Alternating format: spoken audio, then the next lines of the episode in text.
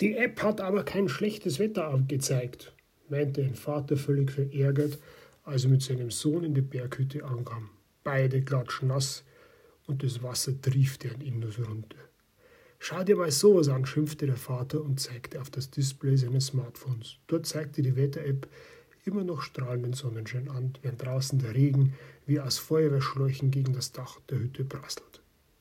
Immer wieder passiert es, dass eine App und das reale Wetter irgendwie stark voneinander abweichen. Ja, sollte es am Ende gar so sein, dass sich das Wetter nicht an eine Wetter-App hält? Hm. Aber Spaß beiseite. Wer falsch ausgerüstet ist und seine Regenjacke zu Hause im Hotelzimmer liegen hat, der kommt klatschnass zurück. Wer sich am Felsen bewegt oder auf dem Wasser ist, der kann durch ein Gewitter in eine Notsituation geraten. Deshalb ist es besser, weniger blind dem zu vertrauen, was Apps anzeigen. Das Smartphone ist nicht so clever, wie es heißt, sondern versucht euch an den Zeichen der Natur zu orientieren. Es gibt verschiedene Anzeichen, wenn das Wetter schlecht wird. Und die Natur hat da ganz, ganz klare Hinweise für uns. Nur wir sind weil wir da den Blick auf das Display von unserem Smartphone haben, leider blind geworden, dies zu erkennen. Fang mal an mit den Blüten vom Löwenzahn, Gänseblümchen oder Ringelblume. Wenn diese am Morgen geschlossen sind, dann kommt Regen. Der Sauerklee, da gibt es sicher eine App, die euch zeigt, wie der Sauerklee ausschaut, faltet vor dem Regen seine Blätter zusammen. Auch der Kirschbaum ist eine verletzliche Westerstation, rollt der Baum seine Blätter ein hol dir am besten eine Regenjacke aus dem Rucksack. Habt ihr schon mal Bäume weinen sehen? Nicht? Dann passt mir auf, Ahorn, Erlen und Weiden haben Tränen vor dem Regen an den Blättern. Also genau hinschauen. Dann, was auch schon lange bekannt ist, wenn die Schwalben tief fliegen, hat das einen Grund. Es herrscht nämlich Tiefdruck. Und die Schwalben, die holen sich als Nahrung die Insekten in der Luft mit den Schnäbeln. Bei Tiefdruck sind die Insekten aber weniger hoch in der Luft unterwegs und somit auch ihre Jäger, die Schwalben. Wenn es Morgenrot hat, dann könnt ihr an diesem Tag das Wetter vergessen. Springen die Fische aus dem Wasser, um Insekten zu schnappen, dann bekommt ihr an diesem Tag auch nasse Füße.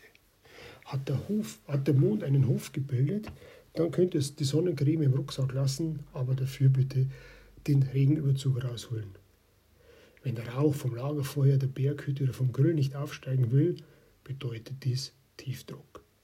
Drückt es den Rauch mehr oder weniger schlecht aus dem Kamin heraus, dann geht es euch bald nass ein. Wenn ihr seht, dass auf den Wanderwegen viele Schnecken und Regenwürmer unterwegs sind, erstmal überholen, hinten anstellen und ein wunderbares Zeichen, es regnet bald. Wenn an den Birken vorbeikommt und diese riechen besonders intensiv, dann ist es schon mal allerhöchste Zeit, nach Hause zu kommen, denn es wird bald regnen. Ihr hört am helllichten Tag die Frösche quaken. Ja, das ist auch ungewöhnlich und das tun sie nur, wenn Regen im Anmarsch ist. Hunde knappern am Gras, auch der Walde spürt, dass übles Wetter kommt.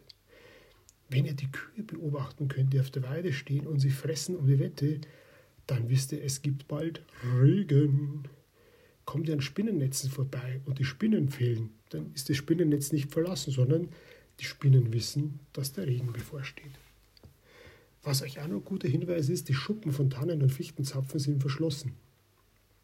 Aber natürlich gibt es auch Anzeichen in der Natur für gutes Wetter. Für Eidelsonnenschein, beachblauen Himmel, ideal für Selfies und WhatsApp-Fotos und Snaps und was der Kuckuck noch was für digitalen Dreck. Hat der Berg einen Hut, wird das Wetter gut. So lautet eine alte Bergsteigerregel. Und tatsächlich ist es so, wenn über den Graten und Gipfeln die Wolken wie ein Hut liegen, dann ist es ein Garant für gutes Wetter. Gibt es am Abend ein Froschkonzert? Kein Wunder, denn am nächsten Tag herrscht eitel Sonnenschein. Anders ist, wie schon erwähnt, wenn unterm Tag die Frösche quaken dann geht es euch nass ein. Ein Regenbogen am Abend steht auch für stabiles, angenehmes Wetter. Wenn die Grillen laut zirpen am Abend, dann könnt ihr auch sicher sein, dass sich hier eine stabile Hochdrucklage befindet. Wenn der Rauch vom Lagerfeuer oder von der Berghütte kerzengerade in Luft steigt, dann ist Hochdruck. Abendrotschen Wetterbot, auch das hat sich bewahrheitet. Und wenn die Johanniswürmchen in der Nacht glühen wie der Sonnenschein, dann wisst ihr auch, dass tolles Wetter kommt. Wer nicht sicher ist, wie ein Johanniswürmchen ausschaut, bitte nachsehen, da gibt es sicher etwas im Netz. Der Nebel am Morgen fällt in sich zusammen, es kommt Sonnenschein, auch klarer Fall. Es kommt ein tolles Wetter auf euch zu. Und die Schwalben und Lerchen fliegen hoch, dann wisst ihr auch, das Wetter bleibt stabil und gut.